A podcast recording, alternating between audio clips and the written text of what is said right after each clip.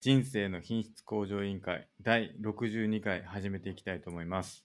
えー私はすけさん1984と申しまして、えー都内で、えーエンジニアをやっております。で、えーと趣味はですね、読書なんですけれども、えー最近は結構仏教の本を読んでて、なんだっけな、最近読んだ、読んでるのが、親鸞の、親鸞について書かれた本ですかね、単二章っていう本の100分で名著の、えー解説動画を、解説動画じゃない、解説の本をですね、最近は読んでますと。あとは、えーっと、自己鍛錬というか、えー自己研鑽が好きなんで、まあ、いろいろこう、資格を取ったりとか、まあなんか勉強したりとか、まあそういうのが好きなんですけど、まあそういうのもやってますと。で、まあ、バイブルですね。バイブルは1日外出力班長となってますので、えーどうぞよろしくお願いします。はい、ティーマゴットです。関東のとある会社で会社員やってます。哲学は大好きで、大学も哲学で卒業しました。最近は特にアドラーにドハマりしてます。趣味は格闘技で、グラップリングっていう寝技の格闘技やってます。あとゲームが大好きで、最近はリーグオブレジェンズとかやってます。そして人生の目標は悟りを開くことです。よろしくお願いします。最近それやってますね。 もう毎回言っていこうと思ってます。いいと思います。はい。はい。で、そんな2人でですね、えーと、どうすれば人生を豊かにできるのかということを、えー探求してですね、まあ、議論していく、まあ、そんなポッドキャストになっております。でですね、あの、今日からというか、今回からちょっと YouTube、ライブも試してるんですけど、ちょっとなかなか、あのうまくできないっていうところで、ちょっと全然聞こえないかもしれないんですけども、あまあ、やっていこうかなと思ってます。あとは過去の、あの、録音については、あの順次、えっ、と、YouTube の方に上げていこうかなと思ってて、これなんでかっていうと、結構その、YouTube じゃないと、あのー聞きにくいっていう声があったんですよね。ほう。なんかね、あのーポッドキャストはよくわからんという声があったんで、よくわポからッんとドキ。ャスト、えーなんかね、聞こうと思っても、なかなかこう、パッと見つからんみたいな問題があるっていう話を聞いて、で YouTube はなんか結構その、見るという人が結構いたんですよね。はい。そうなんですかね。やっぱ YouTube 人気ですからね、今。うん。なんかその人たちと話してる中で、結構その、検索とかも、最近 Google じゃなくて、YouTube で検索するって言ってました。え、どんな時にですかなんか例えば新しいものを買おうって思った時とかに、その YouTube で検索するっていう。そういうことやります。なんか要はレビュー動画とかもいっぱいあるじゃないですか、YouTube に。はいはい。あの、あれを見て、あどれがいいんだろうっていうのを結構考え、考えるというか、その見るって言ってましたね。格闘技の技術は全部 YouTube で調べますけどね。はい、はい。多分それと同じノリかもしれないですね。うん確かに。僕まだ Google というか Amazon とか、まあでも確かに Google でググったところで、まあ大してなんか欲しい情報は得られない気もしてるんで、確かに YouTube の方が、まあ、もの買うときとかはいいんかもしれないですね。っていうんでね、まあ僕もちょっと YouTube、えっ、と、にもですね、進出して僕らのポッドキャスト、より多くの人に聞いていってもらおうということを考えております。はい。で、えーと、公式サイトがありまして、scrapbox.io スラッシュ IQOL という公式サイトがありますので、まあ、そちらもえー見ていただければ、各回にどんなことを話したかということが、えー見れるようになってますので、そちらもご覧いただければと思います。あとはですね、公式ツイッターの方が IQOL2019 というアカウントでやってますので、そちらもフォローしていただければ、えー嬉しいなと思ってます。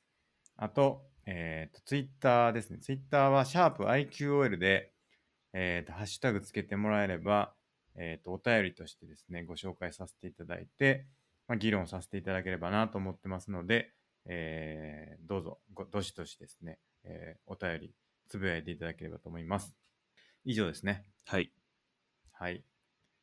ということで、えーお便りいきますか。お便り今日コーナー。行きましょう。じゃあ、まごさん。はい。一発目いきますか行きましょうか。はい。はい、えーコメントの紹介ありがとうございました。えーエピソード56、57。えーで、Amazon プライムのプライムのザ・ボーイズがアンチヒーロードラマで面白いですよ。かなりグロいですけど。えーまた、窓際おじさんになりたくないですね。えーやる必要のないこと、無駄なことをやれと言われると辛い、是正したいに共感。えーただ、無駄をなくすほど窓際おじさん増えるのかもと思い、その危機感を抱くのは私がすでにえー哲学は IQL 聞くようになってから興味持ちました。自分の性格になっているようです。ありがとうございます。ということです。なるほど。はい。知ってますかザ・ボーイズ。それがですね、僕もすでに全部見ました。あ、そうなんですか。結構前に見まし。た。ええ。これはなんどういうやつなんですかえっと、アメコミのヒーローのよあの作品いろいろありますけど、そのヒーローがもしクズだったらみたいなへえ。話 で、まあそのクズなヒーローたちにどう立ち向かっていくかみたいな話ですね。え、クズたちにはいヒーローもいるんですか、ヒーロまた別ーがに、。ヒーローがクズなんですよね。ヒーローがクズなんですよね。はい。で、そのヒーローがクズなやつに立ち向かうんですかそのクズなヒーローが悪と立ち向かうんです かえークズなヒーローに対して一般人が立ち向かうドラマです。どういうこと強いんですよね。でもクそうでズすだけど。クズだけ一ど、般人。え、はい、めちゃくちゃ強い能力持っててやばそれをどうなんていうか立ち向かっていくかみたいのが一つの面白いところですね。えええで、一般人は本当に一般人というか、そのそうです。我々と同じ主で人す。公がい主人公がいるわけじゃないんですか、あ主人公いますけど、我々と同じ一般人ですね。ああその主人公が普通の一般人でそのはい主人公を軸として、はい。そのクズのヒーローと戦っていくってことですか、はい、もう敵は空飛んだり、なんか目からビーム出たりと かして、ひどいな、まあ、いろんなのがいるんですけど、まあ、それにどうそれ立はなんち向かかってい結く構か。パロディーというかそはいの、まあなんかよくあるというかその例えばそのスパイダーマンとかはいっ。て分かったりするんですかそれはあーこいつ絶対元ネタはスパイダーマンなんとなくわかりますね。あそうなんですかはい。アイアンマンやなみたいなそうですね。一通り出てくるんですか一通り、まあ、有名どころはちょいちょい出てくるかもしれないですね。はいはいはいはいなるほど大体 DC 系のをなんか、うんうんあの、オマージュしてるというか、 モチーフにしてるというか、はははっていう感じですね。いなるほど。はい。面白そうですね。結構面白いですよ。で、もう完結したんですかいや、まだシーズン1で、もうすぐか、来、うん今年中かな、いつかわかんないですけど、シーズン2が出ますね。うーん。で、なぜ結構私が、あ、はいい、いですか。で、なあどなうぞどうぞなぜ私が見たかっていうと、うん。なんかその、ザ・ボーイズのテーマ曲が、スリップノットを歌ってて、はいはいそれで見ました。なるほど。はい。スリップノットといえば、まごちさんの好きなはい。バンドというか、メタルバンドですね。メタルバンド。はい。なるほど。スリップノットは結局来日キャンセルになっちゃったんですか。ああー、そうです。なるほど。もう残念3です月ですねあ、あるはずだったのは。そうですよね。はいそうですよね。で、さらにあまそっか。あ、し4月頭に東京事変のライブもあったんですけど、はいはい。それもキャンセルになっちゃいました。とんでもないことになってますからね、今。なってますね。まずいですね。ええこれは一体いつ収束するんだって感じですよね。あの、インフルエンザと同じで、こう、季節が過ぎたら就職するのかまだ分かってないですからね。うん。なんか収束しないんちゃうかって言われてますよね。はいはい。そういう話もありましたよね。うん。なんかもう、収束宣言みたいなのはもう無理らしいですね。はい。で、なんかもう、自然と受け入れられてるというか、ぐだぐだ終わるだけというか、はい。みたいなのが、あのー結果、そうなるみたいな感じみたいですけどね。まあそれで終わればいいですけどね。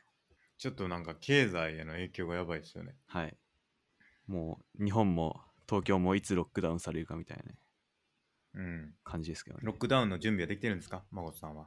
できてないですね。あら。あ、でも、あの、最近プロテインを買い込んだんで、買いだめってやつですか買い込んだっていうか、まあ単になくなってたから買ってただけなんですけど、プロテインは結構持ちそうですね。まあ粉だけやってどうすんだっていう話ですけど。僕もね、最近またね、運動始めて、再開して、はい。あの、リングフィットアドベンチャーやってますよ、また。どうですか結構ね、朝にしたんですよ。はあい。の、やるのを。僕は、あの、英会話を朝にやってるんですけど、その英会話の後にすぐ、リングフィットアドベンチャーをやるっていうルーチンにしてみてるんですよね、今。はい。だから、それだと結構続くんじゃないかなってちょっと期待してますね。なるほど。ういい感じに仕上がってきてますか、体は。 ん。いや、まだ全然ですけどね。なるほど。その習慣化っていう話で、なんか習慣にしてることってあります孫さ習慣。ん。うん。うん、最近意識してるのは寝る前に体のストレッチをする。ああ、はいい、いですね。どれぐらいですか何分ぐらいうん、10分ちょいくらいですけど、僕、格闘技やってるくせに体がむちゃくちゃ硬くて、尋常じゃ硬いんで、ちょっとまずいなって思ずーっと思ってて。で、まあ、この最近、あの家にこもる機会が多いんで、はいそれに合わせてやろうかなと思って、やってます。僕もね、自慢じゃないですけど、めちゃくちゃ体硬いんで、あの、ストレッチはややりやってんですけどね。何をやればいいんですかストレッチは。まず、どこを柔らかくしたいかかもしれないですね。なあなるほど僕は足がもう硬いんで、そこをやろうと思ってて、それこそ YouTube で調べて、あの、なんか良さそうな動画を見て、その通りやったりとかしてます。なるほど、なるほど。はい。それは普通に毎し毎日同じメニューというか、ああ、そうですね。そうしようと思ってます。うーんはい。寝る前に。そうですね。まあ、シャワー入った後とか。なんか風呂上がりがいいんですかね、やっぱり。らしいですね。うんうん。その時間にやってます。なるほど。はい。いいですね。だから、その習慣みたいなのって結構大事だなと思ってて、はい。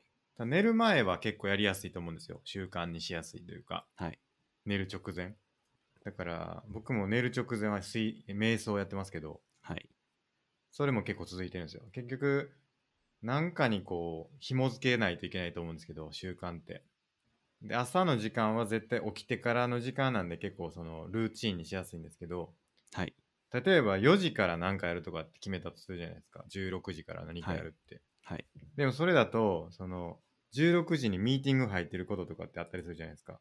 はい。はい。だから結局崩れるんですよね。そういうのやると。はい。なんですけど、朝一とかってなかなか予定って入りにくいから、そこにこう習慣を作ると結構うまくいくなっていうのが最近思ってますね。なるほど。で、寝る前も、ね、寝る直前に10分取るだけなんで、はい割と習慣化しやすいなって思ってて、うんうん。そういうふうに思ってますね。うん。まあ、これでロックダウンが行われたら、我々24時間好きなように使えますからね。まあ確かにそれはありますね。はい。確かにリモートワークするようになってからよりこうルーチンが作りやすくなった感じはしますね。あすけさん、リモートワークになったんですかそうですね。もう僕はこの月曜日からあのリモートワークで、そうですね。家にいますね、ずっと。ええ孫さん違うんですね。あの、うちの会社、リモートワークっていうものがないんで、なるほど。はい。全然制度化されてないっていうか、そういう仕組みがないんで、やれる環境がないってことですかあ、そういうことですね。なるほど、はい。なんでずっと会社行ってます、普通に。。大丈夫ですか ?3 密。会社といえば3密って言われてますけど はい。一応会社的には言ってますね。あの、なんだろう。3密を避けましょう的なな。 どうやって下げるんですかだって会議室で会議したらもうアウトですよね。そもそも会議をしないようにしましょうとか。なるほど、なるほど。はい。会議するんやったら窓開けてとかですかああ、換気しましょうとかね。そうです。うん。まあそねそれ大で変ですね。防げ、防げてるかはちょっとわかんないですけど。うん、クラスター化したら大変なことになりますからね。まあ、僕もかかってるかもしれへんしな。まあ、人によってはほとんど症状出ないとか言うんで、ですよね。はい。うん、まあどうなってるかわかんないですけど。まあちょっとね、僕はね、毎日英会話やってるんで、はい。その英会話の先生とね、情報交換してるんですよね、毎日。その、フィリピンの先生が多いんで、フィリピンってどうなのっていう状況を確認してて、毎日。あの、2週間前にロックダウンしたんですよ、フィリピンは。だから3月15日にロックダウンしてて、はい。大体何ですか発症というかその潜伏期間が2週間ぐらいとかって言われるじゃないですかだから今までは一旦効果なかったみたいですよなるほど。ロックダウンの効果はい。これから効果あるといいなって言ってますみんなうーん、じゃあ結構長めにやんないとダメってことなんですかね。そうみたいですねどうやら,、えー、大だ変からだな東京が今からロックダウンを例えばしたとしてもその効果が出るのは2週間後とかそういう感じみたいですけどはいね、はい。じゃあ2週間くらいしないとダメということですね。そうみたいですうーん、大変だ。大変ですよね。っていうんでね、まあどうなるかなっていう感じですね。はい。はい。で、で、えザ・ボーイはズいですね。ザ・ボーイズ。ぜひ見てくくださいということです。い。ちょっと見てみたいですね。面白そうですね。でも、本当面白かったですよ。うーん、はいあの、全然ぐだらずに最後まで楽しく見れました。あ。いいですね。何話ぐらいあるんですかあでも、そんな多くなくて、うん9くらいだっけな、うーんは。 1時間ですか1時間くらいですね、そうですね ?1。時間ドラマではい。 9話。いいですね。僕も英語でちょっと見てみようかな。英語、英語ですよね。英語ですね。うんうん。はい。ちょっと見てみます。ぜひありがとうございます。はい。で、窓際おじさんですね。ちょっと窓際おじさん、ほんと嫌なんですよね、僕。 なるほど。なりたくないっていう意味ですね。で、無駄をなくすほど窓際おじさんが増えるっていうのは、どうなんですかね。まあ、し社内で仕事を作ってるから、窓際おじさんにならずにやることができてる人もいるってことじゃないですかね、うん多分。あーまあ、そういうことですね、はい。うん無駄な仕事をやってる結果、窓際を逃れられてるって人がいるってことですか。そうじゃないですか、多分。それって無駄な窓際なんじゃないですか、すでに。かもしれないですね。む無駄な仕事をしてるって窓際の人なんじゃないですか。ああ。まあ、これ窓際おじさんの定義かもしれないですね。確か僕のイメージだ僕はそのと、に。何もせずにただ窓際で座ってぼーっとしてるおじさんですね。あー物理的にってことですか。はい、そうです。僕のイメージは窓際おじさんっていうのはその窓際に物理的にいるわけじゃなくてはい。やらなくていい仕事をはい。とりあえず作ってやってもらってる人だと思ってるんですよね。ああ、でもそれだいぶ目をかけてもらってますね。 まだ、そっかまだ救われてるおじさんですね。そっかなるほどすくまだ救われてるおじさんなんだ。かもしれないです。まあ、僕のイメージだ窓と。際おじさんはマジで何もすることがなくてはい。ただ座ってなさいって言われる。もうそれ、社会的になんか、 公表されたらだいぶ危険なラインだと思いますけど、でもまあそ、そこら辺じゃまなあいででもすか。喜ぶ人はいそうですけどね。まあ、それでお金もらえてんならいいですよね。まあでもインターネットとかも全部遮断されて て、ただひたすらもう座ってなさいっていうか、何もしてはいけません。それ、なんとかルームに追い詰められたおじさんじゃないですか、もうん。いや軟禁ですよね、う。 もはやそれ訴えたらもうやばいですね。お金もらって軟禁されてると言ってもいいかもしれないですね。はい。うんそれは多分社会的にもやばいと思うんですけどね。まあ確かに。はい。問題ですよね。問題ですね。なるほどな。でも、うん。でもこのリモートワークで結構その炙り出されるんじゃないかっていう話があるじゃないですか。何がですかあの、結局、成果出してない人と出してるさ人の差が、はい。結構明確になるんじゃないかって言われているじゃないですかほう。なぜですかリモートワークでいやその結局アウトプットだけで見ることになるんで本当にはい。だから今まではなんとなくあの人仕事してるんじゃないかっていうふうに思ってた人がはい。リモートワークになった瞬間こう存在感を消すというか、はい。なかなかこう成果を出せなくなるんじゃないかっていうふうにこ なるほどう二分されてしまうはい。そのリモートワークでちゃんとワークできる人とワークできない人っていうのが結構二分されてしまうっていうことが起きるんじゃないかっていうのを見ましたね。え、つまり仕事してるふりが通用しなくなるってことですかそうです、そうです。ああ、それあるかな。はい。まあ、会社のなんていうか設備というか環境にもよると思うんですけどね。結局そのリモートワークで成果出せないのは誰のせいなんかっていうことですよ。うん。本人なのかとはい。いうことで、まあ結構会社がちゃんとそこって理解しないといけないよねみたいな議論とか。はい。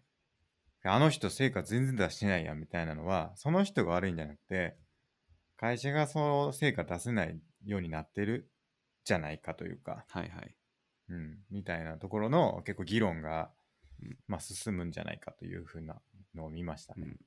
まあやっぱりリモートワークになると、なんか足りないもんとか、物理的に足りないもんとかできうんてくると思うし、まあそこをどう補ってうまく環境を構築していくかみたいなのは難しいかなと思ってます。そうですね。なんか、足りないもの絶対あるし、なんか、結構疲れるんですよね。えー、何気に。はい。だから結構そのなんていうのかなあの会話っていうかそのパッと席に行って聞けてたことが聞けなくなるんですよね。はいはい。隣に座ってる人とかに聞聞くとか。あの、パッと聞くのができないから、なんか、まあ僕らスラック使ってますけど、スラックでちょっと声かけるのもちょっとはばかれるとか、はいうん、なんかいちいちこう電話するのもな、みたいなのとか、はい。結構そういうので、こう、障壁心理的障壁が結構こうコミュニケーションで、まあ普通ですけど、まあ結構感じるなあというか、はい。のがあって。なんか結構ずっと気張ってる感じはありますね。なるほど。逆に家にいると。逆に気を使っちゃって疲れるみたいな。そうそう。なるほ。ど。あとは、なんかやっぱその成果という話、さっきの話で成果っていうので、はい。なんかやっぱりサボってへん、サボってると思えるんじゃないかみたいなのがあるから、はい。それも結構気張ってというか集中してやるまあそれ自体はいいと思いますけどはい。こうついつい働きすぎて疲れるとかまあそういうことが気をつけないとあるとは思いますねんそれは他の人からサボってんじゃないかと思われて、うんなんだかピリピリしちゃうってことですか。うんそうそう緊張感を持って仕事をしてしまう みたいなまさ人にによると思いますけどねこれはまさに勝手に勝手にベンサムのパランプティコンじゃないですか、それ。 そうそうそう、はい。うん、っなるほど。ていうのでね、まあ、リモートワークこう一気にこう日本にガッと行きましたけどねはい。まあどうなっていくのかっていうのはありますよね。ですね。うん、窓際の人が果たして増えるの かいやそもそも会社がうまくいかないじゃないですか経済がはい沈んでるから、はい。でそれに加えてさらにリモートっていうなんか別の要素もあってよりこう成果が出なくなるっていうのが見えたりとかするから、はい。なんかすげえ難しい 状況に追い込まれてる感じはしますよね、間違いないですね。うんで結局会社がめっちゃうまくいってたらはい。大体どんな困難でも乗り越えれると思うんですよね。はい。なんだけど、今すごい会社が立ち行かなくなっていくっていうのがあるから、はい。その状況でなんか新しいこう変革が起きると、よりこう、ピリピリするというか、はい。ギクシャクしたりとか、うんなんかそういうのすげえ起きると思いますけどね。なんかもっと根本的に考える必要があるのかなと思いますね。うーんこの僕は。が前々から言ってる資本主義への疑問が結構露呈してきてんじゃないかなと思ってます。いなるほど。それは、や、本当にこれやる必要あんのかみたいな。なんかみんなはいはいはい大量生産、大量消費みたいな資本主義のノリでしたけど、そんな必要はあんのかなっていう、まあ結構、なんていうか、これまでに比べたら小さめの活動範囲を迫られてんじゃないかなっていう気がします。うん、確かに。はい。今必要かって言われるものがそうです。あるでしょうね、めちゃくちゃ。まさにあの不要不急ですよ。何事も不要不急っていう視点うがん、要求されるんじゃないかなっていう気がします。うん、確かに。はい。不要不急の仕事がなくなるわけですね。うん、まあそうなるでしょうね。うんだって今って本当に医療医療ですよねもう そうですね。とにかく医療と医療施設とはい。もう全部そこにあとは何ですかまあ食料物、資うんはい。うんあと医療まあそうですよね医療機器とかもそうですしワクチンとかもうとにかくそこ全特化ですよねだからイベント会社とかそうなんですよ。いわゆ飲る食とか、うん娯楽系はだいぶものによりますけど、ものによるかもしれないですけうんど、だいぶ結構やばいっていうか、不要不急に、そうですよね不要不急ですよね、まさにライブとか不要不急に当てはめられちゃってると思うんで、そうですねはい。でも家で楽しめるものとか、はい。なんかこのなんかこうみんなが家にいるからこその需要がはい。増えてるところもあるでしょうね。そうですね。あの、イタリアの市長だかが、家でプレイステーションしてろって、あの画像が話題になってましたけど、 はいはい、ああいうのは逆に注目を浴びるかもしれないですね。そうっすよね。あとなんか僕とかリモートワークだからはい。みんなリモートワークになったらやっぱ椅子がねはい。辛いんですよ結構。へえ、会社の椅子結構いい椅子使ってたりするんですけど、はい。普通の椅子でこう長時間仕事すると結構ケツ痛くなるし、はい。うん、辛いなっていう。あとはなんか、うん、あとスペースとか、あの、聞く、例えば家族で仕事、共働きとかの人がはい仕事してて、はい。で、まあ、2人とも働いてて、い家からリモートワークしたら、あの、会議とかが 同じ時間帯にこう、会議、リモートでやることになると、はい。部屋が一つしかなかったらもう思いっきりなあ。コンタミするんですよね。はい。混戦して。はいはい。しかも情報漏洩ってどうなんねんみたいな話とか、はい。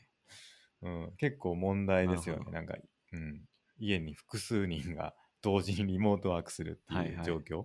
うん確かに。うん、だから、まあ、そういうリモートワークのツールみたいなのがは結構うん。需要が、まあ、それこそ Zoom とかってはい。あるんですけど、Zoom とかもすごい株価上がって、Zoom テそうなんですかクノロジーズって Zoom と関係ない会社まで株価、価が上がったっていう話がありましたから、ねへえええなるほど。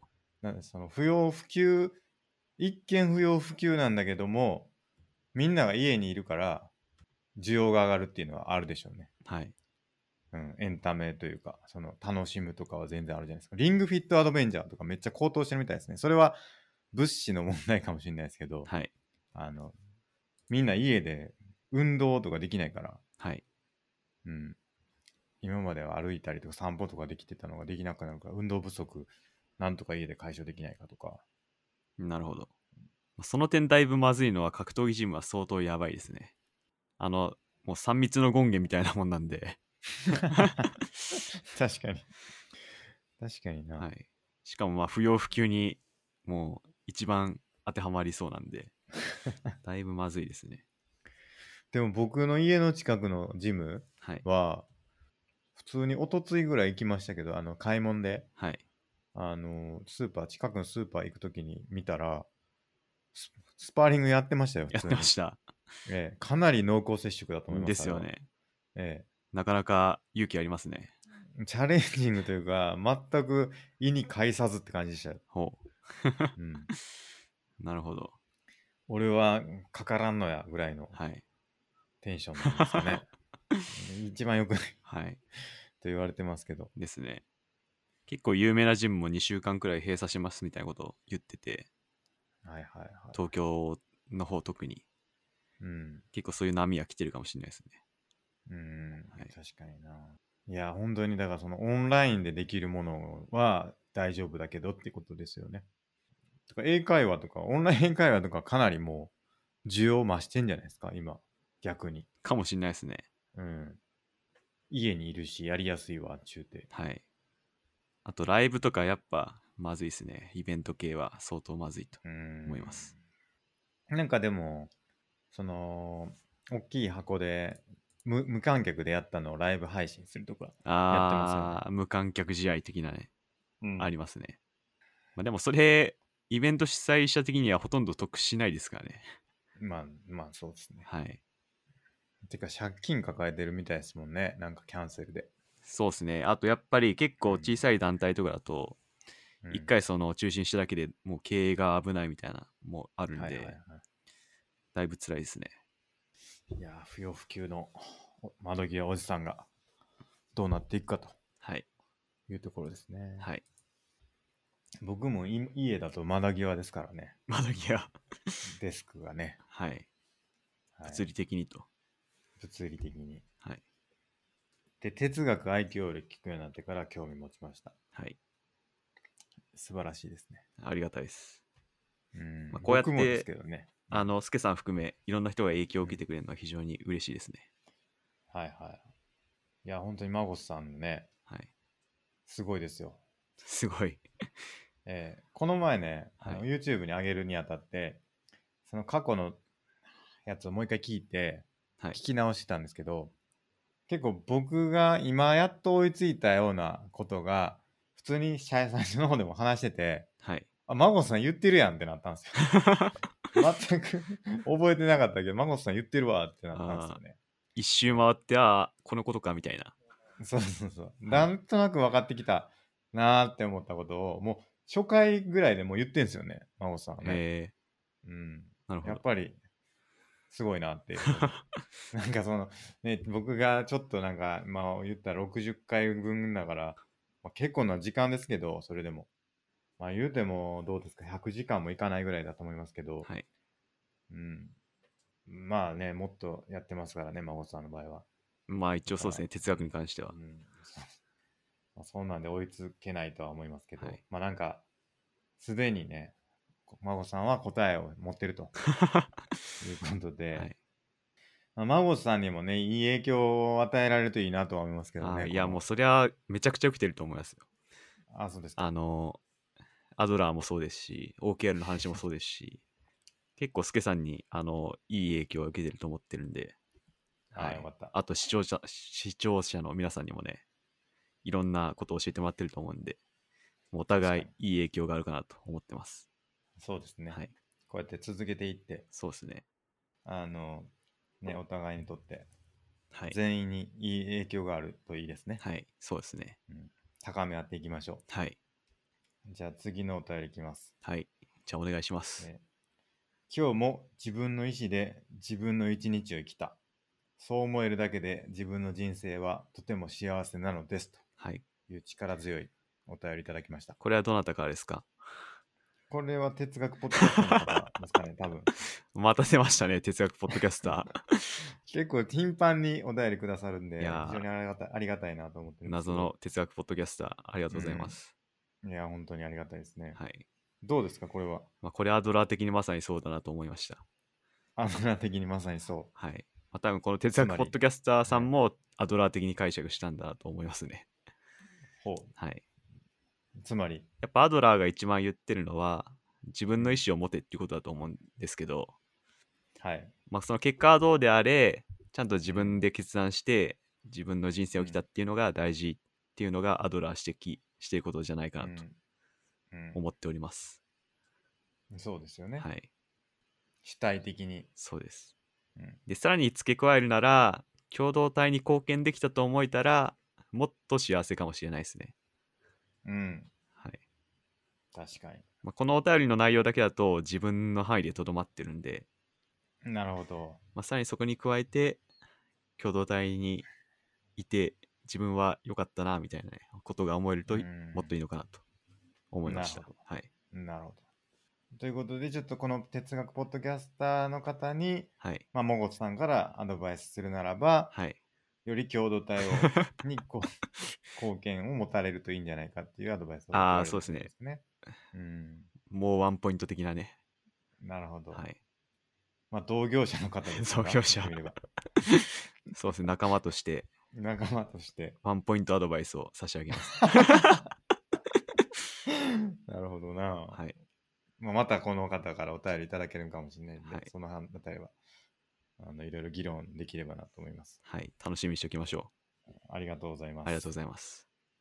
最後いきますか。はい。じゃあ僕いきますか。えーはいポッドキャスト、マゴットさんもう少し話すスピードを落とした方がいいかもねというお便りです。なんと、これ、どこにあったんこれはですか。ね、私の親から直接来ました。そうですか。そうかな。これ僕たびたそびんな早いですか言われるんですよね。本当ですかなん、か特に説明するときとか、はい。大体僕って脳内の処理スピードに合わせて話しちゃうんではい。なんかすごいあのなんだろうな頭の中で話がこうつながるとうん早口になっちゃうんじゃないかなって自分でも思ってます、あ、そうですか。はい僕はあんま感じないけどな。あそうですか真央さん。早早口やなとは。へえむしろ、僕、いつも聞いてて思うんですけど、はい僕、編集するとき3倍速で聞いてて、はい普通の速度に戻したら、もうなんか、スローモーションで喋ってんのかなって思うん ですよ。もっと早く喋った方がいいんじゃないかっていうか、はいなんか、すっごい話すの遅いなって思うんですよ。ああそれはあるかもしれないですねえー自分も、孫さんも、はいお互い、すげえゆっくり喋ってんな、なんか、すげえマイペースやなってはい思うんですけど、普通に考えるとそんなことないんですかね。まあ多分うちの親はずっと1倍速で聞いてるっていう話なんではいはい。それだけだとちょっと早いのかなって思う人もいるかもしれないってことじゃないかなとまあそうですね。あとは、なんか多分、それだけやってるわけじゃないから、はいその、僕がその、集中して編集しようと思って、はい全エネルギーを耳に集めて聞いてるからまあそうっていうだけではい普通の人は多分ながら聞きだったりとか、うんまあなんかまあながら聞きが多いですよね多分ねはいだからまあゆっくりの方がまあ入ってくるんでしょうね、でしょうねうん、であと僕も2倍速で聞いてて、うん全然気にならないんですけど、2倍速で聞いてても、はいはい。まあ、多分言ってることがだいぶなんていうか自分が言ったことだからこう論理的につながってるからこうすぐパーッと入ってくるかもしれないですけどうん。多分他の人は多分初めて聞くからあんまはいりはいこう脳内に入ってこないっていうかスムーズに入っていかないんで気になってんのかなとは思ってますね確かに僕とかはね、一旦喋ってますからね。はいしかも3倍速で編集するときも聞いてるし、はい次ゆっくり聞くときは3回目ですから ね。なんでこう、うん初めての人は若干早いと思っちゃうのかなっていうところですねうん。まあだからちょっと気をつけて、はいゆっくり話すようにしましょうか。ですねうん。そうしましょう。はいありがとうございます。はいありがとうございますあとは何かありますかね。あともう一回見てみますかうんあるかなあるかなそう、IQL は、その、やっぱ、ポッドキャストじゃなくて YouTube やった方がいいよってめっちゃ言われたんですよ。ほうさっきも言いましたけど、はい顔出しで。顔出しで うん、はい言われたんですよね。はいだから今、顔出しではいやってるんですけど、ちょっとまだまだ、なんかうまくね、 スピード出ないんですけどね。はいうん今も止まってると思いますけど、はいごめんなさいということで、はいちょっとこの辺は改善していければと思います。はいそう。なんかね、その、YouTube の動画を上げるんだらばっていう話を聞いて、まあ、お便りというか、誰が話してるのかっていうのと、はい何を話してるのかっていうのと、はい見るとどんな知識が得られるのかっていうのが、まあ、ポイントであるよっていうことを言われて、はいまあ、事前にその情報を補足してあげれば、まあ、IQ よりもっと伸びると思うよっていうふうにいただきました。なるほどまあ今やっぱ誰が話してるんですかはい。あの、コロナで家にいる人も多いと思うんでね、うん。 YouTube 見てる人も多いから、そういいでのすかなねと。。はい。うん。あと、顔ですか顔出しですかやっぱポイントは。はい、顔出しはやっぱ大事なんじゃないかっていう誰が話してるかっていうのはやっぱ一つ顔出しですよね顔。顔出しか。今、普通に顔出しの時代ですからね。そはい。う、うん僕もね昔はマスクしてましたけど マスク。なるほど。マスクってあのコロナのマスクじゃなくてはい。あのああ、なんか見たかも。スパイダーマンのマスクみたいなやつですねはい。レンジャーのマスクみはたいはいいなはい。来てますかお便お便りないかなりないですか、はい。以上ですかね、はい。以上はでいす。、お便りありがとうございますありがとうございました。で今日はちょっとあのマゴットさんに僕相談したいなっていうのがあってほう。ちょっとその話をさせてもらえればなと思ってます。まあなんかこの話って僕何回か結構やってるとは思うんですけど、はい。僕がなんかこう将来何をやりたいんだろうかっていうことをうん。今一度ちょっとはっきりさせないといけないなと思ってて、はい。うん、なんか今までも何回かそういう話ちょ結構その抽象的な話では結構したと思うんですよねなんか例えば僕はなんかプリミティブなことが好きだからその原理原則というかその異世界に行ってもやっていけるようになりたいんだとかはいはい。そういう話をしたりとか、はい。あと何がありましたっけ、えー、原理原則、もの、うん、ものづくりっていうか、はいあと何あったっけ窓際になりたくないとか。周りと嫌いになりたくないとかね、はいなんか結構その抽象的な話はしてるんですけどやっぱもうちょっと具体的に考えていかないといけないなって思ってるんですよねほう具体的にと言いますと。例えばだから事業とかじどういう事業に関わっていきたいかとか、うんうんなんか結構その前に転職の話をした時も言ってたと思うんですけど、はい。あのどういう事業に関わるかは結構大事なんじゃないかっていう話を僕したと思うんですよね、はいはい。あの結局その熱意を持ってあのじ誰もやらへんやったら自分がやるんだっていう風なあの勢いを持てるものを探した方がいいんじゃないかみたいな話を言ってたと思うんですけど、はい。じゃあそれが僕の場合何なんだっていうことをうん。深掘りたいなって思ってるんですよ最近。はいありますか孫さんはそういうのは。えー、どういうのですかうーんとこういうやっていきたいんだっていうこうやって仕いき事たい。仕で事でとか。うんいや、僕はもう一番の大目標は悟りを開くことなんですよ。うん、それに対して、どういくかですよね。うん、そうですよね。なんで仕事も言ってしまえばそれの一部だと思ってます。そうですよね。はい。悟りを広く仕事ってことですかまあ、できればそうしたいですよね。お坊さんっていうか、はい。あのー仏教の、はい。いそれこそ出家とかどうなんですかや、でも、ちょっと気になってるのが、仏教的な文脈で悟りを開くっていうことに、まだなんか、そこに進むぞっていう気がしてなくて、なるほど。どっちかというと僕はアドラーの方が好きなんですよ。仏教より。なるほど。 まあ、ちょっと悟りを開くっていう言葉が悪いのかもしれないですけど、 なるほどな、はい、真理をそうです。見つけたいみたいな。はい。まあ、もでちもそういう仕事はありますよね、多分ね。あればいいですけどね、うんけど難しくないですか、それをうまいことお金につなげるっていうのまあ確かに、ねが。はい。大学の教授とかですかまあ、教授もやっぱアカデミズムの一部だと思ってるんで、僕もそうう思って大学は学部で辞めましたし、ん。なるほど。はい。難しいですね。なるほど。だ僕はなんかもうちょっと属性の人間なんで、はい。あのまあもうちょっと目先のというか、はい。何をやっていきたいんだっていうことをうんちょっと発揮させたいなっていうなるほどのを思ってますと。はい。で、だから僕最近よく言ってるんですけど、これは言ったかは言ってないか忘れましたけど、はい。僕やりたいのは最近その情報整理みたいなところは結構やりたいなって思ってて、うんやっぱりそのうまくやっぱ人が情報を扱うのって難しいんじゃないかなって思っててはい。例えばなんていうんですかねミーティングに参加した時とかはい。そのミーティングので何を話したかとか何を意思決定したかとかそういうのを決めると思うんですよねミーティングって。はい。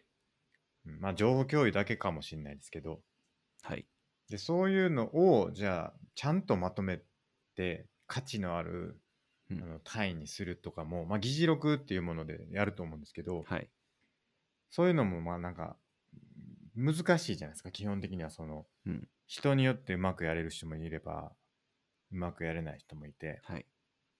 で、僕は結構それは、割と得意な方なんですけど、まあ、人によってかなりまちまちやなって思うし、で、そういういい情報が作れたとしても、まあなんか1週間とかだったら、もう陳腐化するっていうのもあるし、はいまあそもそも、まあ、陳腐化してなかったとしても、あれいつ言ったっけみたいな、あの話っていつ出てきたっけみたいなのとか、うまくこう見つけられないとか、はい検索できないとか、はいまあなんか結構情報ってなんかいすごいいっぱいあるんだけど、まあ、人間が扱うのって結構難しいなっていうのはずっと思ってて、うんそれこそなんか人間が今まで蓄えてきた知識とかはい。哲学の知恵とかも、まあ、理解力ってみんな全然違うじゃないですか僕も全然ないしはい真帆さんは結構勉強してそれこそ1ページに、ね、1時間とかかけて読んだりとかするって言ってたじゃないですか、まあ、大学の授業はそうでしたね。えーはい第1話で言ってたんですけど、はい。 でっていうのでちょっとずつ情報というかその知恵とかを身につけていってるのもい方もいれば全然そこに興味持ってないとかもあるかもしれないですけど、まあ、うまくやれてないというか、まあ、取れてない人もいて、まあ、知識の差ってすごいあると、まあ、それも一つの情報だと思うんですけどはい。だそこにやっぱ人間がちゃんとこういち早くキャッチアップできれば、まあ、もっとこう発展できるんじゃないか引き継ぎとかっていう話も前したと思うんですけどっはい。ていうのは結構思ってるんですよねうん。だからそこはなんかこう僕はずっと課題感を感じてて、はい。でそこはなんとかしたいなってずっと思ってるんですよね、なるほど。うん、だからそこは一個将来的にやりたいなって思ってることだったりしますねなるほど。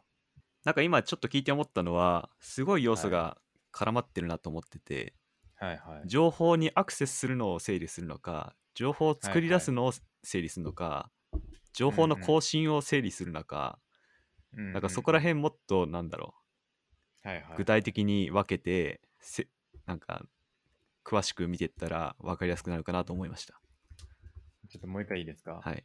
ちょっと僕あの小ノートに書きながら行くんで、はい。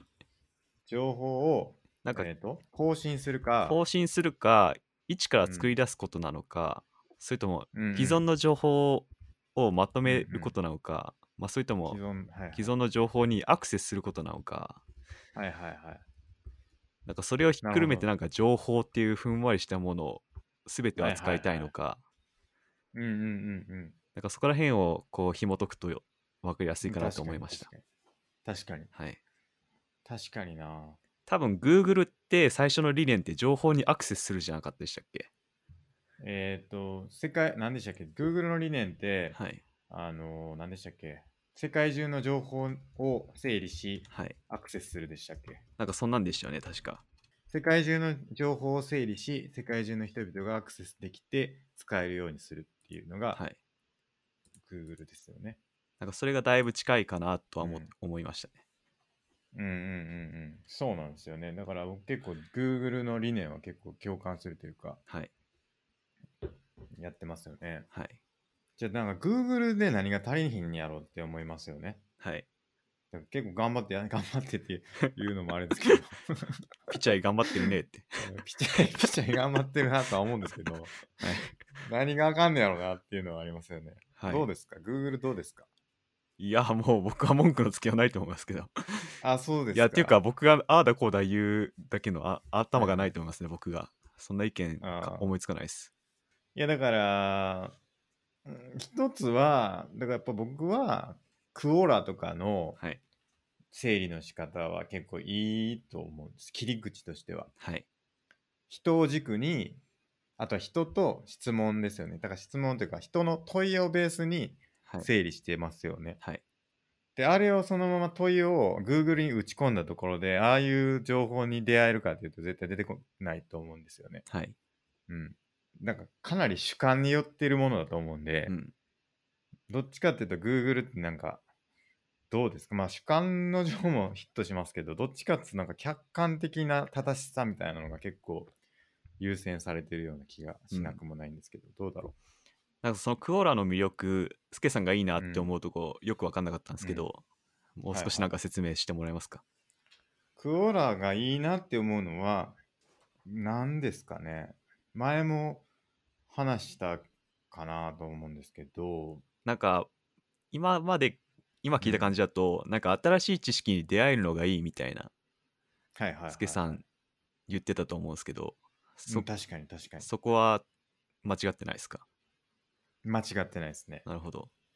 うん。であればなんか新しい知識に出会えるのが好きみたいなまた情報とはちょっとあ違ーう視点になるのかなと思いましたああ、なるほど。はい既存の情報ではなくて、新しい何かに出会えるっていうのが好きなんですかね。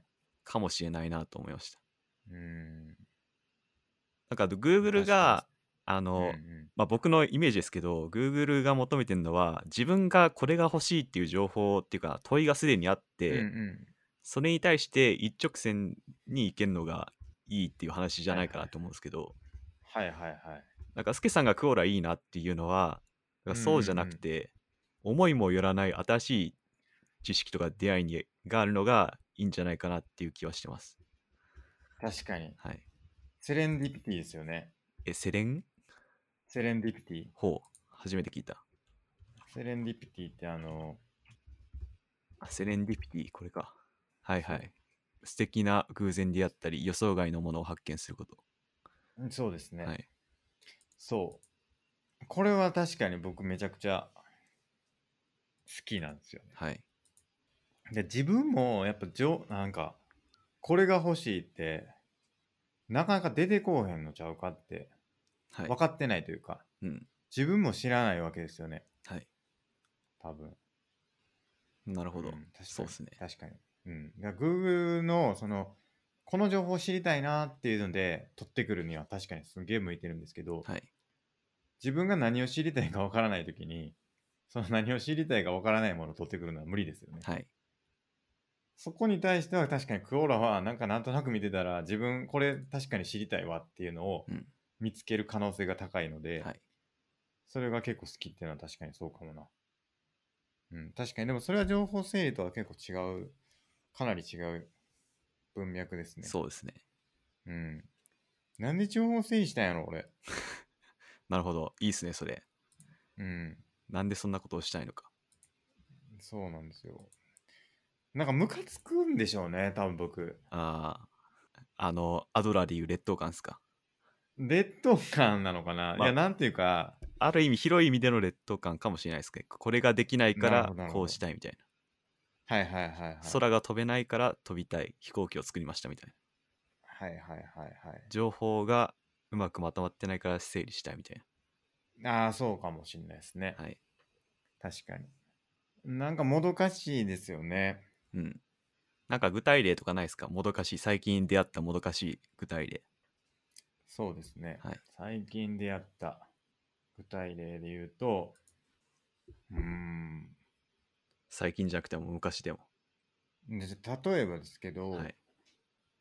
うん、確かにそれ情報じゃないかもな。なんか、まあでもアドラー的に考えたから、過去こういうことがあったからこうしたいじゃなくて、うん、うん、まあ単にスケさんが好きなだけかもしれないですね。好き。その情報を整理するのが好きなだけ。うん、確かに。はい。なんかそうなんかやっぱりもったいないなって思うんですよ。そのはいまあ、過去の話でいくと僕の研究室の時代とかではいはい。ありましたね、昔。言引ったじゃないですかなんかき継ぎノートが。 3年間のうち2年間はなんか前の人がやってたことそのままやってたみたいな、はい。例えばはい。まあそれすげえもったいないなと思うんですよ。うんうん。だからもっとちゃんとこうまとまってたらはい。短縮できたはずなんですよそのはい。期間ってちゃんと引き継げてたらとかそのつないでいければバトンをこうちゃんと渡していければ、はい。もっとうまくやれたはずなんですよね、うん。だからそういうログっていうかそのひ人が何をしたとか私はここまでやったんだけどここから先はやってないですとかうん。そこにいかに早くたどり着くかっていうのが、うんやっぱすげえ大事なんじゃないかなって思ってるっていうのが、はい。うん、だから引き継ぎっすよね僕結構なんかずっと思ってるのは、引き継ぎ。うん、だとしたら、えー、なんだろうな。既存の情報にアクセスかもしれないですね。うん、そうですね、はい。既存の情報がないんじゃないかっていうのがありますね。そもそも、一から作り出されてもいないみたいな。うん、だから、うん結局僕が遭遇した事例っていうのは、はい。持ってるんです前任者は確かにやったというふうにあるんだけどその記録がどこにも残ってないってことなんですよね。はい。だからその人の頭の中にしかないんですよね。うんだからそれってないのと一緒だと思ってて、はい。その既存の情報がちゃんと出力されてないことはい。っていうのは結構多いと思うんですね。それはなんか引き継ぎの問題もそうですし、はい。例えば僕は最近思うのは、あの自分が何をしたかってはい。記録に残ってないことすごい多いと思うんですよ。うん。前も言ったと思うんですけど、日記書いてたらわかるのになみたいなことが、はい。日記書いてないから、もうその日何をしたかっていうのはもう全部失われてるっていうことがはい。すごい多くて、なるほど。僕はそれをめっちゃ見たいって思うんですよね。はい。自分が何をしたかとかも。なんかそれは結構だから情報として残ってないものをうんちゃんと残したいっていう思いなのかもしれないですね。なるほど。うん。それはなんか関係するのかしないかわかんないですけど、なんかそんなことは思いますね。なんか今まで言ったのって、一つ一つのうん。解決方法であって、なんかスケさはいんはいはのい理想像、ビジョンが知りたいですね。ビジョン。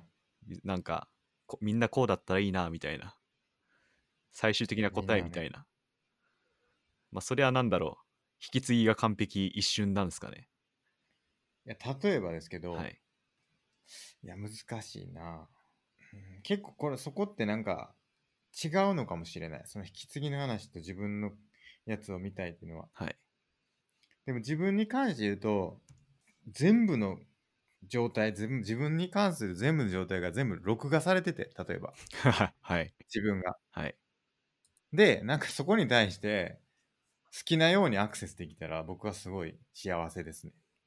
ほうすべてなんか映像も何もかも残ってるってうこんとですかそ、う映像も何もかも残ってて、はい例えばその時の血液状態と か、はいあらゆる僕に関する情報が残ってて、はいそこにアクセスできたらすごい幸せかもしれない。 なるほどちょっと怖い感じがしてきましたね正直それ感いや、謝僕だけですよ、それは。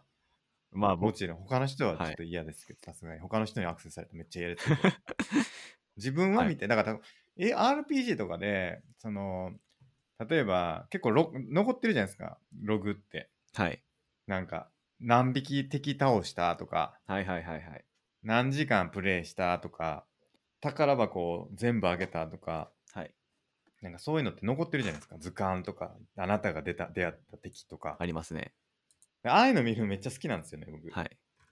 ああいう感じで僕の情報を見たいんですよね。うん。今まであなたは瞑想を何回やりましたとか、はい。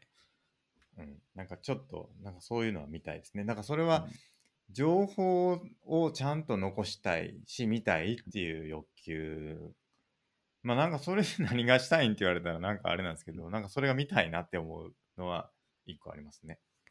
じゃあ、なんだろう。今まで自分がこれだけやってきたみたいな蓄積の達成感が欲しいってことですか、あー達成感なのかななんかはい。達成感でもないんですけどね。ほへーっていう、そのなんか、ふーんみたいなやつなんですけう。ど、うん、でも、そうなんや、みたいな、でも見るのが好きなんですよね。うん。でもそれだけで終わりなんかもしれないですね、見て。見て終わりだけど、それが好き。好きなんだけど、はい。それ以上に別にそこに対して、なんか、一回見て面白かったで終わるぐらいの好きなのかもしれない。って今思いました。なんか実際見れたとしてどうなのかなってちょっとは今想像してみたんですけど、はい。面白いなーで終わる気もしました。はい。うん。なんで、ちょっとそんなの大事じゃないかな。なるほど。確かに。じゃあ、一番大事なのって何なんですかねいや、それがね、わからないから、ちょっとこうやって相談に乗ってもらってるんですよう。ん。もう僕なら、もう最終目うん標、悟りがあるんですよ。そうですよね。はそれに相当するスケさんの目標は何なのかなってそこから辿っていけばだいぶあの全体的な全容が分かりやすいんじゃないかなって思いましたい、や、そうですよね。はいだから、何なんだろうな。どうやってこう、悟りに至ったんですか、孫さんは。何なんですかねまあこれも自分が悟りか悟りたいからの理由しかないんじゃないかなと思いますねなぜ悟りたいんですかなんでなんですかねもう知りたい悟りたいから悟りたいじゃないですかあもう山登りなんでするんですかと同じような質問かもしれないですよねあー。意思ですね、それが。はいこの前出た。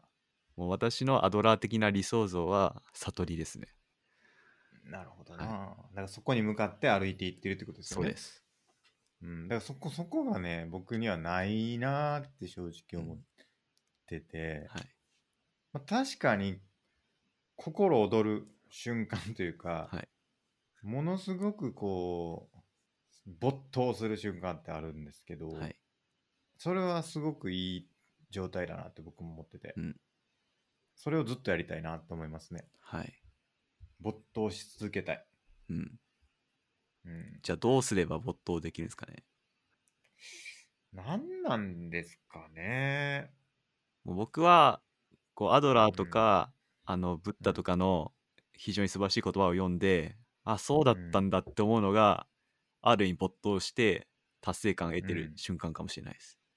なるほどなるほどスケさんで言うそれに相当するものって何かありますか例えば僕ははい何らかのやっぱ仮説を持ってて、はい僕の中でね、はいこれやれば絶対うまくいくんちゃうかみたいな、はいもう確信に近いようなものをはい強く持っていて、はいでも今はまだ実現できてないなって思って、うんそれを実現しようとしてる瞬間はいのその仮説を実現するまでの間みたいなのはかなり没頭してますね。なるほどうん、仮説を実証する瞬間っていうかそがう好そうきみたそういなそうなんか、うんやっぱうまくいったが、まあ、最高なんですけどそれで。はいでそのやっぱうまくいったに行くまでの間もかなり没頭しててはいそれをなんとかしてやるぞって言ってうんややってる時うん結構それはあります、なるほどうん、検証をしていくというかその、はいうん、なんていうんですかね、まあ、なんかうんうまくいくやろと思ってるからこそう、んやろうやろうややっていく話なんですよねそれ、はいやりたいなっていうふうに思ってて。なんか今の話聞いて、なんかちょっと気になってるのが、さっきははい情報の話が出て、うん、今は没頭が出てきて、うん、なんかあんまりつながりがないなっていう気がしてて、そうですね。そことそこには全然つながりないですね。なんかスケさんに絶対的な一つの目標はないのかなっていうのは気になってますそうですよね。ね。はい。私の理想像みたいだな。から私の理想像は、はい、多分そこにうまく紐付けられると仕事もいいかもしれないですしそうです理想像ってなんだろうな、はい、孫とさんにおける悟りみたいなやつですよそうでね。すないかもしれない。ない、あるのかなうん、うーん。うーん。なんかそんな壮大じゃなくてもなんか自分がこうなりたいみたいなうんうんうん、なんかないですか知恵をつけたい。知恵をつけたいえちょっとそもそもの質問に戻るんですけどこれって仕え事えに焦点当てたもんなんでしたっけ、人生相談のこえいや、別に仕事に焦点当てなくてもいいんですけど、はいなんか仕事は大事かなと思ってて、人生においても。はい結局、その、かなりのウェイトを占めるんで、はいあのよっぽど財力があって、はいええ何もしなくていいっていう以外はいであれば仕事はかなり重要なウェイトを占めると僕は思ってるので、はいじゃあその仕事で何をしようかといううんところは結構今僕は思ってますね、うんそれは今の会社でもそうかもしれないですけどその次の会社も考えていくっていうことになればそこはちゃんとは考いえていかないとなとは思ってて、この小ノート見てるとスケさんの人生相談って書いてあって、はい次の行になぜ転職するのかって書いてあってえでえ次何がやりたいのっていうのが書いてあるんですよね。うんうんうんうんでなんか僕のあの認識だと何がやりたいのってめちゃくちゃ一番でかい範囲だと思うんですうよ。んうんベン図的になんだろう一番全てを包括してるような。でその中そうのですね一部をが、まあ、食に関することそうですねそうです、はいそうですまさにそうだと思いますだと思うんですけどはいはいスケ、さん的にはどっち的どっち的っていうかどっちの質問が気になってるっていうか明確にあしーたいでんでもすかそれはやりたいのだと思いますけどね何をやりたいのだと思いますねなるほど。うんじゃあでだとするとうん何なんですかねスケさんがやりたいことって。いやーそれなんですよ、ねまあ、むしろ仕事っていう軸を一旦抜かしてもいいかもしれないですね。うん、僕の悟りは別に仕事を前提に考えてないんで、まあそうですね、はい。マスケさんがどう生きて、どう、なんだろう、道を進んでいきたいかみたいな。そうなんですよまあだからそれがないそれを見つけるためのポッドキャストでもあるんですけどねこれはなるねほど。僕の中でね、はい。えで、今回具体的に考えてると。えそうなんですよだから結局それがよくわからんなっちゅうんで100個書いてみたりとか、はい。 いろいろこうやってるわけですよね、はい。資格取ってみたりと か はい。味噌作ってみたりとか、はい。うんなんかいろいろこう試してみてるんですよね。だから今ね、はい。そのやりたいこと探し、自分探しみたいなね、はいことやってるわけですようね。んうん。それでいいのかなっていうのもありますよ ね。なるほど。それでほんまに見つかるんかなみたいなのもありますよね。はい。こういろいろちょっと試していくと、試してみるはい。というのでいいのか、うん違うの か。まあ逆に考えると、何がやりたいのかは、何がやりたいかの答えを探すことがやりたいなのかもしれないですね、今。なるほどな。はいとりあえずま何がやりたいかを探したい。あ、その僕の中でおける悟りみたいな絶対的な目標はまあ置いといて、今の助さんのはいは段階としては、何がやりたいかを探したいかもしれないですね。確かにね。確かに今はそうかも。はい確実に。何がやりたいかを知りたいっはい。ていうのは確かに絶対的なものかもしれない。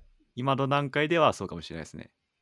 うんまあ、それをがもしかしたら、どっかの段階で切り替わって、なんか悟りみたいこれなだ、そうですね、ええこれだが見つかるかもしれないですね。確かに。はい。どう なんか最後ね、僕の人生の最後のタイミングで何がやりたかったのかなー って。死んでいくんですかね。まあでも、今まで頑張ってやりたいこと探せたなって思えたら、それもまたいいかもしれないですね。確かにね。 確かに。いろんなことやったなと。はい。これもやったし、あれもやったし。全部お俺がやりたいものとは違ったな、みたいな。違ったけど、まあ、それも良かったなって思えるかもしれないです。そうですね。はい。まあ、アドラー的に言えば、この毎日を、今を一生懸命生きればいいっていうことは言ってるんで、確かにな、自分が向かう方向を探したいっていうのが、自分が向かう方向なのかもしれない。うん、確かかにもしれないです。そのためにやれることいろいろやろうよと。はい。そっから逆算すれば、仕事もわかるかもしれないし、確かにもう整理してみればいいじゃないっていうことですよね。まあ、とかなんだろうな。アクセスしてみればいいじゃないか。 多分その何かやりたいか分かるためにはさっきの、あの何でしたっけセレンディビティにもディピティですけっけ、にも通じるかなとはいはい。い僕思ったんですけど、はいはいその予想外なものに出会うからこ確かにそすげさんのあの何がやりたいかをもしかしたら分かるチャンスになるかもしれないみたいな確かに。つながってるのかなと思いました確かに。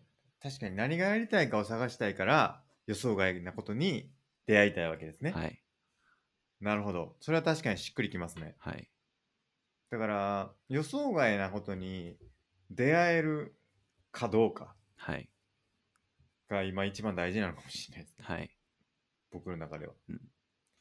だとするとだから、はいえーなんどうぞ。なんかもっといろんな機会に出会える職業がいいってなるかもしれないですね、うん確かに。はい予想外なことが起きまくる仕事ってことですかいろんな出会いが多い仕事みたいな、うんうん。はいはい、はいはいなるほどね。確かに。何が起こる。だからこそ僕はなんかフットワーク軽くいろんなことに挑戦するのかもしれないですね。はいだから人に言われたことって結構自分では思いつかないことが多いから、それってなんかセレンディピティにつながるかもしれないはいからやってみるみたいなはい行動原理につながってるのかもしれないですね。はいうん、確かに言われてみれば、うん確かに僕もセレンディピティは結構テーマかもしれないな、はっいていうふうに結構すぐ変わるんですけど、はいい、いんですかねそれもまたいいんじゃないです かでもその何がやりたいかを探してるっていう時期で見ると全部一貫してるかもしれないですね確かにね、だかはいら僕昔作ったサービスがあってはいサービスってほどのもんでもないんですけど、はいそのウィキペディアのランダムって知ってますあー知らないっすウィキペディアでランダムっていう機能があってはいランダムっていうかそのなんていうのかなお任せ表示かっていうのがあるんですよはいこれね、マジで、ウィキペディアのページの中からいランダムに1個選んではい出してくれるんですよね。えこれを僕のブログに毎日投稿するっていうのを作ったことがあるんですよ。ー、はいえーだから、まあ別にこれで毎日見ればいいんですけど、これを。はいそれを自分のブログに投稿するっていうので、自分が読んで楽しいなって思うっていうのを作ったことがあるんですよね。はいだから結構そのセレンディピティっていうか、その自分でも何が起きるかわからんみたいなはいのは結構好きですね。はいなるほどじゃあそれがもしかしたらスケさんの今んとこのお大きな目標っていうかかもしれないですね、うん何がやりたいかをはい知りたい。はい、知りたいのか単にもしかしたら知りたいわけじゃなくてそのセレンディピティが好きなだけかもしれないですねもしかしたら、うん確かにね、はいセレンディピティが好き、はいまあ確かに予想外がなことが起きるのは好きなんですよね、もしかしたら知らんことを知るのが好きでうんあのスケさんは全知全能を目指してるかもしれないですね全ての知を獲得したいみたい全知全能を目指してんのかなるほどな、な、はい、そうかもしれない な神になりたい神になりたい最終目標神 いいんかなそれそれもいいんじゃないですかそれ例えば転職活動で言ったらどうなりますかね私は神を目指してますってやべえやつが来たなってなりますねこれ でもマモスさんも似たようなもんですよそうですね悟りを開きたいですはい。御社にて悟りの道のヒントを得ら得たいですみたいな。ああ、いいですね。私は神を目指してるんですが、はいいですかと。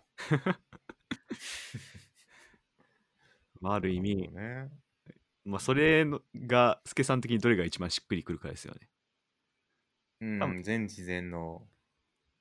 多分、全知全能俺目指してるかなどうだろう多分ちょっと表現が違うんで、まあ、どれが一番しっくりくるか、助さん次第かもしれないですけど。うん確かはにい全知全能か、はい。ぜ自分がやりたいことは何なのかを探してるなのか、はい。セレンディピティが好きなのか、はい。でも それでセレンディピティが好きが一番しっくりくるかもしれないですね。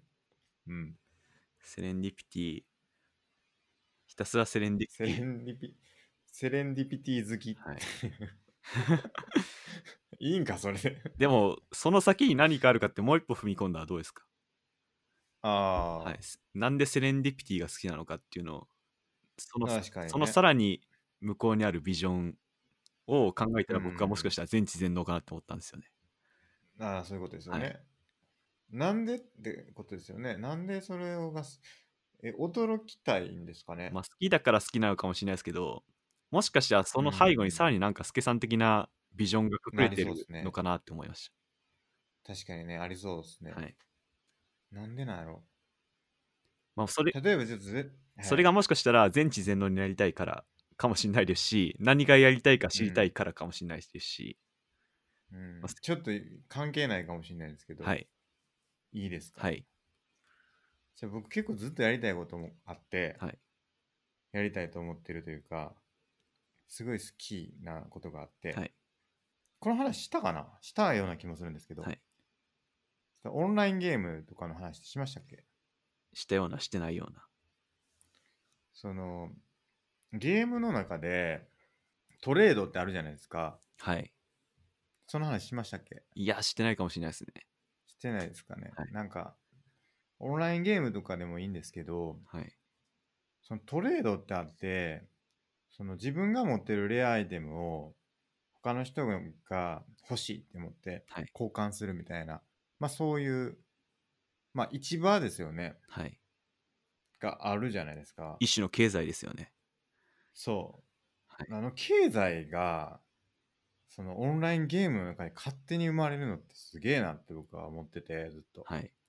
その経験が何回かあってそのまあ自分がプレイしてるオンラインゲームでもあってこれっていくらぐらいですかねみたいなはい。その運営の人が決めたわけじゃなくて、うんその人と人との関わりの中で勝手に決まってるわけですよね値段需要と供給の関係性から、まあ、株とかもそうだと思うんですけど、はい、けどそういうのが勝手に決まるのってすげえ面白いなと思ってて、アダム・スミスだ。うん、神の見えざる手ですね。そうそうそう、はいあれすげえ面白いなと思ってて、はい。なんか僕が、まあ、前関わってたあのゲームそのソーシャルゲームなんですけど、はい関わってたそのゲームでも僕はその運営として開発をしてたわけなんですけど、はいその僕らが意図しないその例えば、まあ、そのゲームはもうクローズしてるんであれですけどあの新しいカードとかを出すわけですよねキャラクターとかはい。したら大体これぐらいの強さとかっていうのが決めててかその意図して出すわけじゃないですか運営の人たちは。はい。はい。でそれを売れ売れるとかその売れへんとかまあ欲しいって思ってもらうとか欲しくないって思ってもらうかみたいなんでやっていくんだけど、はいそのなんていうかなこれぐらいの強さでやりたいって思ったのがそのまま価格に反映されることもあれば、はい。全然そんなことがなくてえなんでこれがそんな人気なのみたいなことが起きたりとかっていうのがあって、はい。そのなんかその人間の行動っていうかその経済なのかそのすごくこう思い通りにいかないっていうのが逆に面白いなと思ってて、はいまあそれも一種のセレンディピティだと思うんですよその、うん結局なんかこうなるだろうと思ってやったんだけどえ全然違う結果になったわみたいな、はい。なんかそういうのすげえ面白いなって思うんですよね。はいだから僕ずっと結構そういうのを自分が作ったゲームとかでそういうのがまあ将来できたらいいなっていうのは結構やりたいなって思ってて、うんそうなんかオンラインゲームっぽいものを作ろうとしたりとかなんかそういうのをやったことがあって、でもなんかそれは結構シミュレーターじゃないですけど、はい人のこう動きみたいなのを、こうやったらどうなるんやろうな、みたいなのを、ちょんとやるみたいな、なんかそういうシミュレーションみたいなことはずっとやりたいなって思ってるうんんですよね。なるほど。うん。まあ関係あるかわかんないですね。まあなんかそれが結構なんか、うん根本じゃないですけど、なんかやりたいなって思ってることのはい一つかもしれないな。そのゲームにおける市場を知りたいんですかなんか作り出したいんですか現作り出したいですね。なるほど。うん。作り出して、その様子を見たいってことですか、そうです。その上で、はい。みんなが楽しんでる姿を見たいみたいなるほど。な。うん。それは別にゲームじゃなくてもいいのかもしれないなとも思ったりもしますし。そのなんか原理を知りたいとか、それをコントロールしたいとかいう気持ちはあるんですか、はあんまないですあんまりないね。うん。なんかそれをなんかこう、うん観察したいっていうか。はいなるほど。うん。なんか、だから、例えば、アリ、僕、あのや ったことないから、あれですけど、はいアリの巣をこう、作るのを見るみたいなのと近いかもしれない。なるほどう。ん。あの、今の聞いて思ったのは予想、しうん、はいはい。やっぱ神じゃないですかね。その人々が自分の手の上で動く様子を見たい みたいな。やっぱそうなんかな。しかもそのまさにアダム・スミスの神の見えざる手じゃないですか。はいはい、はい。その確かにね。しかもちょっと思い出したのがあってスピノザ、スケさはんいよく最近スピノザって今言ってますけど、はいはい、自然イコール神っていうスピノザのまあ言葉ありますけど、はいはいこの自然原則イコール神なんだみたいなことがあって、まあ、ある意味その経な済るほも自然的ななんだろうなこの世界の原理原則に動いてるっていうことがあると思うんですけど、はいはいはいはい。スピノザ的にはイコール神なんですよねそれも。なるほどなるほど。なんでいろいろたっていくと神じゃないかなって僕は思ってきまし たね。なるほどな、はそうか。確かに、もう一個いいですか。はいもう一個僕やりたいことがあって、はいそれも確かに神って思うとたしっくりくるんですけど、はい。地球作りたいなって思ってるんです。それはすごいね。ドラえもんでありましたねそういう話が。いや、そうですよ。これマジな話で結構。はいその、僕、科学いたでしょ科学にいたんですよ。科学系に。化学の実験、はい室にいたんで、はいそはいの実験って結構危なくて、そはのい硫酸とかも、なんかその危ない劇薬みたいなの結構いっぱいあるじゃないですか。で、それはいではい事故したりとか、その、まあなんか、科学実験中にこう事故が起きたりとかって結構多いんですよね、何気にね。だからその危険は物い取り扱いみたいなの結構講習とか受けたりするんですけど、なんかそれはいすげえ危ないなと思ってて、それはなんかもしかしたらシミュレーターじゃないですけど、なんか結局こう、はい突き詰めていけば、その作れるんじゃないかっていうか、その水とかもある程度はい作れて、うんはい例えば、コンピューターの上でとかね、あのはあいの科学シミュレーションって言うんですけどその結局水を実現できて、はいなんだろう水素と酸素を実現してでそれでこう水を作るみたいなのを完全にシミュレーションすることができたりとかすればその、はいまあなんかすっごい高く高い薬品とかもポンとこうボタン一つで用意して実験してその結果を見るみたいなことができればその危険性もすげえなくなるし、なんかいろんなものがこうスムーズにいくしみたいなのがなんかこう無双しててというか、そういうのができたらいいのになみたいなのは結構思っててそれはなんかある意味その地球シミュレーターじゃないですけどその科学実験のシミュレーションみたいなのをもっとできると、まあ、それってめちゃくちゃすごいあの量子コンピューターとかいるんじゃないかとか言われたりとか多分すると思うんですけど、はいそういうのをできたらいいのになみたいなのをすごい思ってて、うん結構それは興味ある,、あるてかやりたいなって思ってるのと近い、はい。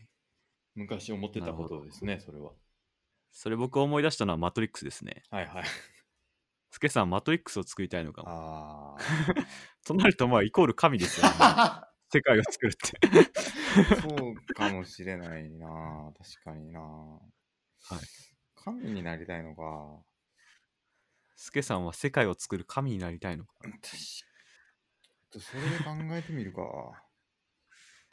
何がやりたいのかセレンディピティを通じてあらゆる知識を得たいっで、その先にあるのは、世界を作りたい。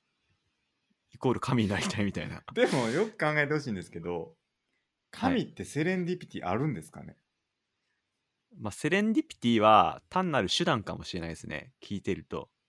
そう知恵を得るための手段であって目的ではないんじゃないかあなあっていそうなんですかねえでも神になりたいのはこうやったらどうなるんやろうっていうセレンディピティを得たいがためにあーシミュレーションしなるたいんじゃないかなって思うんですけどね、ほどあーなるほうど、ん、この地球人と宇宙人戦わせたらどうなるんやろう、やってみようみたいなはそういうことなんじゃないかなと思うんですよね。あーはうい、ん羽生さんと将棋星人戦わせたらどっち勝つんやろわから んな、面白そうみたいな、そういはう視点かなと思うんですよね。うんでも、となると最終目標がよく分かんなくなってきましたね。こう手段と目的はなんか随分相互に作用ししてうん、そうでてすね。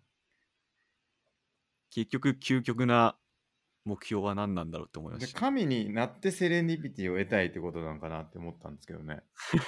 でも神になったらそのセレンディピティもクソもその結果って最初から分かってるから面白くないんじゃないかなそうっですねて。はい。思いますけどね。あのラプラスの悪魔ってやつですね。ああ、確かに。はい。もう全て知ってんなら、うん未来も減ったくれもないよね。みたいそなうそう。それはちょっと僕のやりたいこととは違うような気がしますけどね。なるほど。うん。なんかとなると、セレンディピティを得続けるのがなんか、なんなんですかね。目標なのかな。でもその先にまた何があるのっつったらもうそれもうないのかもしれないですね。どうなんだろどうですか孫さんは逆にないんですかそういう。これとこれをこうやったらどうなるんやろうみたいな。う。ああ、ないですね。あ、ないんだ。はい。え、これってどうなんやろう面白そうみたいなのないんです かうーん。なんだろう。ないですね。えー。じゃあ僕だけなのかないや、そんなことないと思うけど。えじゃあ、前世紀のひふみんと前世紀の羽生さん戦わせたらどうなんだろうみたいなこと。ああ、そうそうそうそあう。妄想ですよね。 あ。もうそうか。妄想家なんかなひょっとしたら。じゃあ、ルフィと孫悟空戦ったらどうなんだろうみたいな話ですか。ああ、そうですね。確かに。ああ。なるほど。うん。またセレンディピティとはちょっとまた、変わってきましたね。ちょっと変わってきたな。なんかいろんなことを知りたいっていうのはまあ共通してるのかなとは思いましたね。確かに、ありとあらゆる。ることを知りたいみたいな。あー好奇心、好奇心かもしれないですね。うん、好奇心は強めかもしれない、僕は。多分セレンディピティも何をしたいかを知りたいも、もう全部なんか根本には好奇心はあるのかなっていう気がしました。そうですね、そうですね。はうん。好奇心ですね。はい。神様って好奇心あるんですかわかんないです。神って。神っている、 まあ、神はいるのかっていう話はありますけどね。まあ、神しの定義次第かもしれないですね。うんはい好奇心ってなんであるんやろう、逆に。好奇心の先に何かあるんじゃないかってことですよね。はい。その先がちょっと気になってます、僕は。知りたい知りたいで終わりなのかな知りたいのはなんでなのかってことですよね、はい。まあでも確かに知的好奇心とか知りたい欲がかなり強いかもな多分無限に知りたい。まあ、無限に知ったさその先に何があるかっていうのは多分考えても無駄かなって今思ったんで、はいはいただ、スケさんはいいろんなことを知りたい、ひたすら知りたいのかもしれないですね。はいはいはいはい。でもそれ悟りに近くないですかある意味近いかもしれないですね。だって真理をつかめばはい。それが全ての源泉というかその知りたいの行きつけた先には真理があるわけですよね多分ねそうですね。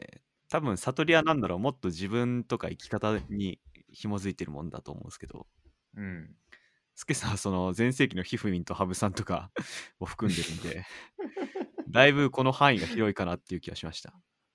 はい。無限大ですからねその組み合わせはそうですね。うんそれは無限大なんですか、スケさんの知識欲は。知識欲ほんまにあるんかなほう。だから自分で探すのがすんごい下手ほなのかもしれない。だう。はい。からそのセレンディピティに頼ってるはい。ってところがすごい大きいのかもしれないですね。うん。だからそれがないと全く情報をつかみに行けないとかその知識を得られないっていうはい。のが結構あってそれの裏返しなのかもしれないですね。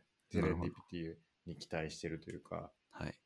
なんかもう気づいたら僕ツイッターばっか見てるからはい。そのなんかこれを知りたいとか多分マゴスさんってはい。あこれどうなってるやろ知りたいなって思ったら芝辺に行くっていうのが結構普通だと思うんですけど調べに行きますね、僕。ですよね。だかはらい僕そもそもこれ知りたいっていうのが出てこないんですよ、あんまり。だから、そこが遮断されてるから、はい。そのセレンディピティがない限り生まれないんですよね。その何かを調べようとか、Google で調べてみようみたいなのが、はい。人に比べてかなり少ないんじゃないかなと思うんですよ。でだもか、ら、最初は全部セレンディピティじゃないですか、どれも。まあ確かに。はい。そのセレンディピティがなかなかこう生まれてないなって、僕にはですけどね。はい。あって日々生きてたら本当何の情新しい情報もないまま日々が終わるんですよそれがすごい嫌で、うんできれば毎日何かしら新しいことに触れたいと思うんだけれどもはい。自分の能力ではそれがうまくできないから、うん何かそこにこうアクションを起こしてほしいなっていうのが、まあ、クオラだったりとか、うんクオラでこう毎日見てたら新しく何か え俺が思ってなかったような質問あるわ何なんやろうっていうのに触れられるから、はい。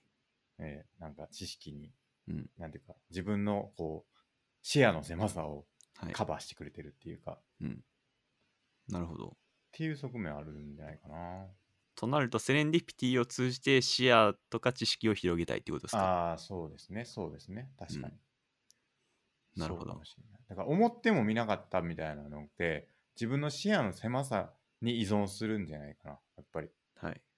から視野がめちゃくちゃ狭いから、あらゆることが結構、えー、そうなんやって結構驚くことが多いかもしれない。はい。うん、で、それは自分の視野を広げることになるから、だからセレンビューピティの裏側には視野を広げたい。うん。ひたすら視野を広げたい。まあこれが何をしたいかに当てはまるんですかね。何がやりたいのか。そうなのかもしれないし、そうじゃないのかもしれ ないな。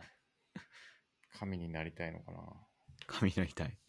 でも、いくつかちょっと候補出てきましたね。はい。うん。もう一回ちょっと整理しとくと、はい。神になりたいか、はい。書いとこう。神になりたい。自分、私がやりたいことね。神になりたいか、何でしたっけえっー、と、何がやりたいかを知りたいみたいなあ。そうだそうだ、何がやりたいかを探求する。はい。視野を広げたい。はい。あとな、なんかあったかな。あと何かあったっけ知識を得たい。はい。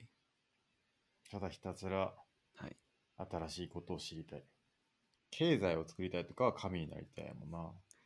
神になりたいかもしれないですね。うん。